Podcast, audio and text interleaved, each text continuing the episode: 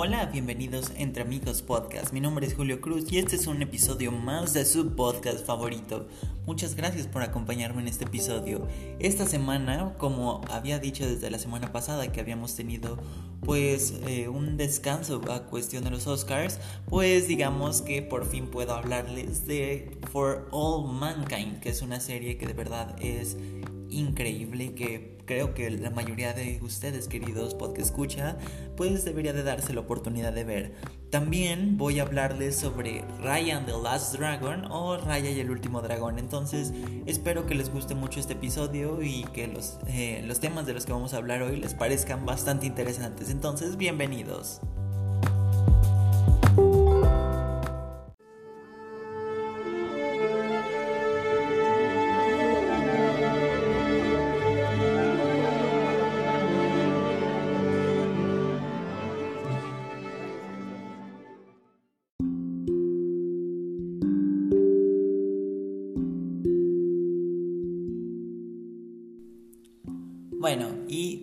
Empezar con For All Mankind. El fin de semana pasado, o me parece que ahora en este punto ya sería el antepasado, estrenó el último episodio de la segunda temporada de For All Mankind, que en España tiene el título de Para toda la humanidad, pero que al menos en Latinoamérica y obviamente en mercados de habla inglesa se llama For All Mankind. Es, como saben, una serie eh, que se encuentra disponible por Apple TV Plus. Es desarrollada creo que por Sony, lo cual me parece bastante interesante y básicamente nos habla sobre la carrera espacial como si nunca hubiese terminado, ¿no? Esa es como la premisa inicial. Y como sabrán, la primera temporada empieza literalmente con eh, el hombre llegando a la luna, pero con un giro. Y es que llegaron primero los soviéticos que los americanos. Entonces toda la primera temporada habla sobre esto, ¿no? Habla sobre la forma en la que se tuvo que ir, pues de cierta manera compitiendo, obviamente en un escenario ficticio, ya que como sabrán, eh, pues en realidad eh, los americanos fueron los que llegaron a la luna e incluso tengo entendido que los rusos ni siquiera llegaron a lunizar. Pero, como les digo, esta es una serie que juega con el what if o qué sería lo que pasaría en caso de y me parece que es bastante interesante eso, ¿no? Básicamente la primera temporada eran 10 episodios en los que se hablaba de esto y la segunda temporada pues digamos que retoma esta idea en otra tanda de 10 episodios que de verdad me parecen bastante increíbles. La serie está protagonizada por Joe Kinnaman, que como lo recordarán por series eh, como la original de Prime Video Hannah o por eh, Suicide Squad. También tenemos a Michael Dormant, Ren Schmidt, Sarah Jones, Chantel Manson, Jodie Balford, entre otros. Como les digo, es una serie pues producida por Apple TV Plus y creo que pues desde que descubrí esta plataforma una cosa ha sido sinónimo el que tenga el sello de Apple Original y es calidad. De verdad me parece increíble la manera en la que se hizo esto, ¿no? También eh, pues algo muy importante dentro de esto es ver no solo eso, sino pues digamos la recepción que ha tenido eh, pues la temporada, ¿no? Ya que la primera temporada tuvo, eh, sé que no es lo correcto sacar eh, conclusiones de Rotten Tomatoes o Metacritic, pero por ejemplo la primera temporada recibió un 73% en Rotten Tomatoes y un 65% en Metacritic mientras que su segunda temporada en Rotten Tomatoes llegó a los 100, eh, al 100% y en Metacritic al 75%. Pero digamos, eh, ¿de qué trata? Es una serie sobre el espacio, pero en realidad, ¿qué tanto se puede dar el lujo una serie de plasmar estos grandes espacios que hemos visto, por ejemplo, en Interstellar, eh, Gravity o cosas por el estilo que son de mucho presupuesto. Y les tengo que decir que me parece bastante increíble, aunque sí debo decir que me faltó en esta segunda temporada más presencia del espacio. Siento que esta segunda temporada se enfoca más en la guerra política de cierta manera entre Rusia y Estados Unidos, o bueno, la Unión Soviética y Estados Unidos, en lugar de centrarse un poco más en escenas, eh, pues digamos, en la luna, ¿no? Aunque de cierta manera se entiende el por qué se hace esto, al menos a mí sí sentí esa pequeña espinita. Pero como les digo, creo que esta serie también eh, se realizó durante pandemia, esta segunda temporada, y creo que tiene pues una producción bastante interesante y bien lograda para esto también. Les digo, el elenco, por ejemplo, Sarah Jones, que interpreta a Tracy Morgan, me parece que es una actriz de verdad fenomenal en lo que hace. Ella ha salido, por ejemplo, en la serie Condena, en Alcatraz, Efectos Colaterales, entre otras series. Lo que me gusta también de esta serie es de que no tiene muchas caras conocidas. O sea, eh, todos estos artistas los hemos visto en alguna que otra serie, pero como tal no han tenido un papel muy importante más que en esta serie, ¿no? Entonces, eh, pues me gusta esa idea, ¿no? De tener talento nuevo. Por ejemplo, también está eh, Grant que hace eh, pues un papel de verdad bastante interesante como podríamos decir que la directora de la NASA y básicamente esta serie no solo es como un imaginativo de lo que pasaría, sino que también trata de meter como ciertas circunstancias de nuestro ahora en el ayer, ¿no? Por ejemplo, eh, sin hacer mucho spoiler, solo un pequeño que me parece que es importante recalcar, en la manera en la que introducen cómo la mujer tuvo que ir al espacio por presión de la Unión Soviética, ¿no? Entonces, la manera en la que empiecen a meter esto, por ejemplo, personajes de la comunidad LGBT o cosas por el estilo, me parece bastante aceptable, ya que no se torna en algo como un discurso de agenda, sino que se vuelve más como un pequeño aderezo que logra complementar bastante bien esto, ¿no? No es como que la parte principal de la historia más que cuando debe, porque obviamente si hay momentos en los que la trama gira en esto, pero me parecen bastante acertados y con la duración necesaria para no sentirse de esta manera. Y pues básicamente vi ambas temporadas juntas, ya que como sabrán he estado probando eh, pues este servicio en los últimos 2-3 meses y les tengo que decir que de todas las series que he visto en Apple TV, que podemos remarcar eh, Defending Jacob, eh, The Morning Show, Servant, Sea y For All Mankind, creo que For All Mankind es lo mejor que tiene esta plataforma.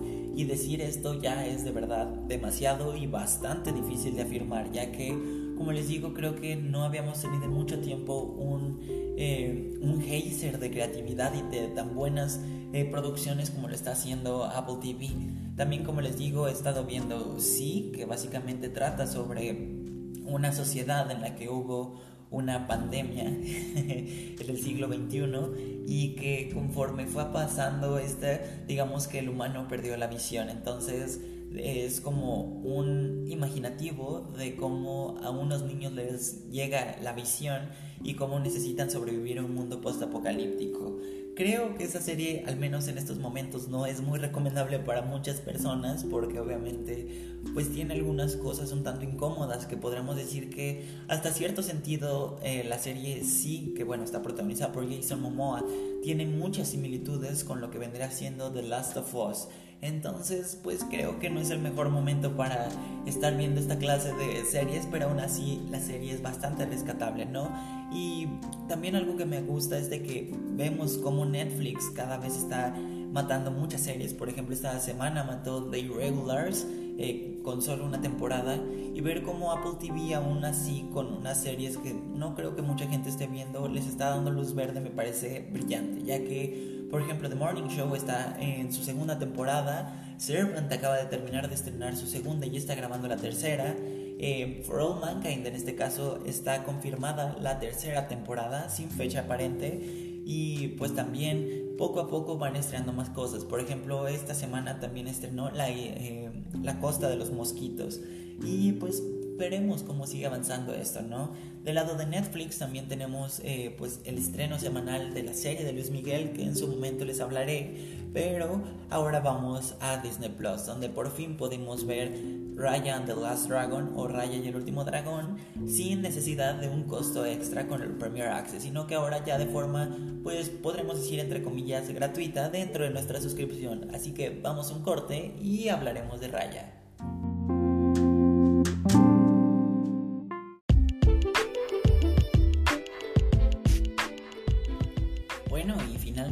Hace poco pudimos tener la oportunidad de ver Ryan the Last Dragon sin necesidad de pagar el Premier Access, que como saben es este eh, pues servicio o idea que se le ocurrió a Disney para poder ver eh, películas de cine desde el día de estreno en nuestra cuenta de Disney Plus, desde la comunidad de nuestra casa, ¿no?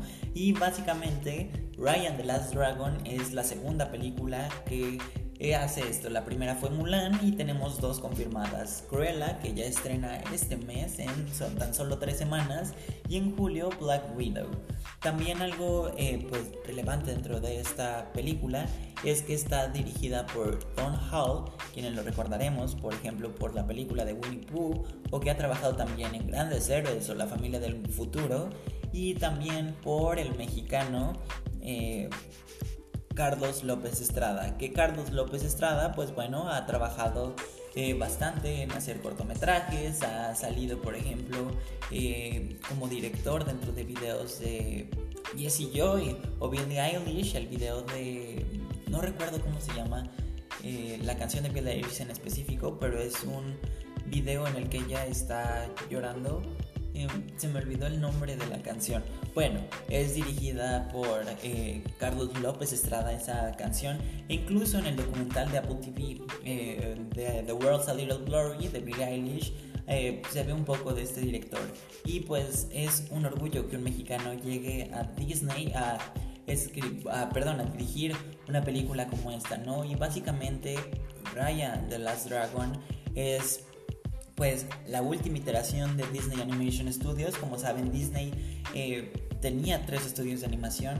Eh, ahora que había adquirido Fox, tenía Disney Animation Studios, tenía por otro lado Pixar eh, Studios y Blue Sky Studios. Estos últimos pues cerraron desafortunadamente hace poco y ahora quedaron solo con estos dos. Como sabrán, la última película de este estudio fue Frozen 2, que fue todo un éxito y regresamos ahora a esto con Raya, que como saben, eh, pues tiene como un diseño muy similar a todo lo de la casa, que es como estos eh, muñecos o personajes muy cabezones con ojos grandes. Eh, y incluso esto puede decirse que es la única cosa que no me ha gustado dentro de la película. Siento que desde Enredados, digamos que se ha seguido un estilo de animación exactamente igual en todas, lo cual como tal eh, entiendo que es la idea de transmitir de dónde es el estudio, qué es el estudio, pero creo que la manera de ejecutarlo ya se está volviendo un poco repetitiva, al en ese lado. Y ya saben, no, no es una crítica como tal de decir que está mal, ¿no? Simplemente creo que me gustaría que jugaran ya más con un estilo artístico diferente, ¿no? Ya que, por ejemplo, Pixar hasta Toy Story 3, perdón, Toy Story 4, que estrenó en 2019, pues tenían básicamente este problema de que la mayoría de películas ya se parecían en sus diseños, ¿no? Películas como Coco, Toy Story, eh, estoy pensando en que otras, buscando a Nemo, si veías a los, a los diseños de los humanos, pues te dabas cuenta que básicamente todos eran iguales. Y ahora eh, con sus últimas dos producciones, que son Soul y Luca, se ve que pues ya empezaron a jugar un tanto con la manera en la que son visualmente las películas y así hacer que ya no se parezcan. Pero al menos a mí lo que no me gustó fue esto. Eh, si tuviera que decir lo que menos me gustó, sinceramente sería la animación. Creo que también este estilo ya no les permite hacer los juegos que hace Pixar actualmente con las texturas. Y sí, definitivamente ver esta película, eh, no sé, con Dolby Vision y el HDR o cosas por el estilo con el 4K es bastante increíble, se ve pues bien, se ven las costuras y cosas por el estilo o por ejemplo a Sisu que es el dragón del que más adelante les contaré se ve también con unos acabados muy perfectos pero eh, aún así no sé siento que se ve demasiado eh, como pasado y aún así es una superproducción tiene 100 eh, millones de presupuesto en dólares, obviamente. Pero aún así, de hecho creo que el, presupuesto que tiene pues se nota que es bastante inferior a lo que le dan a una película de Pixar.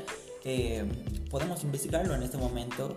Y bueno, eh, ¿de qué trata la película? Básicamente tenemos a Raya, que es, podríamos decir que hija de uno de los protectores de una parte de Kumandra, que es una eh, gran ciudad, o bueno, podríamos decir que es como un gran poblado que ha sido dividido ya que los dragones dejaron una esfera de protección cuando desaparecieron y por diversos motivos pues eh, la esfera de protección se rompe eh, los reinos se separan y llega la miseria, ¿no? Entonces ya nada más quedan pocos humanos, entre ellos Raya, y Raya trata de buscar al último dragón para que pueda salvar a la humanidad y de esta manera pues tener un final feliz dentro de la historia, ¿no? Y tengo que decirles que la historia no me parece que sea la mejor cosa que ha escrito eh, Disney Animation Studios, pero creo que pues la idea es bastante interesante y de cierta manera pues refleja un poco pues esta idea de unidad nueva, ¿no? Ya que veníamos, les digo, de Frozen 2 eh, y Ripe el Demoledor 2, entonces el que se le haya dado pues una eh, nueva eh, visión eh, me parece bastante increíble. hablando un poco de Soul, Soul tuvo 150 millones de dólares de presupuesto, entonces pues por eso tal vez también es la diferencia, ¿no? Y pues tengo entendido que tanto en recaudación de cine como en lo que se pagó por Premier Access, al menos lograron esto, ¿no? Entonces digamos que no le fue mal y ahora ya que todo el mundo lo puede ver, creo que más gente la va a ver de lo que las que pagaron, ¿no?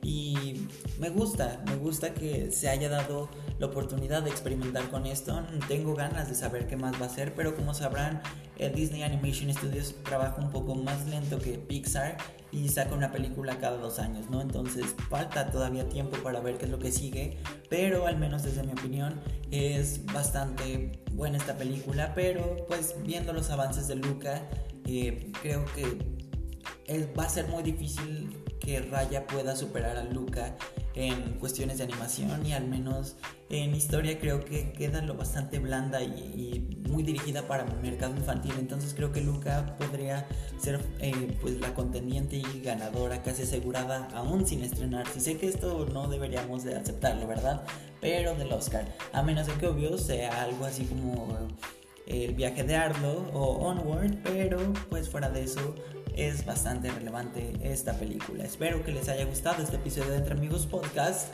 Recuerden seguirnos en arroba Entre Amigos Pod en Instagram y nos vemos en el próximo episodio.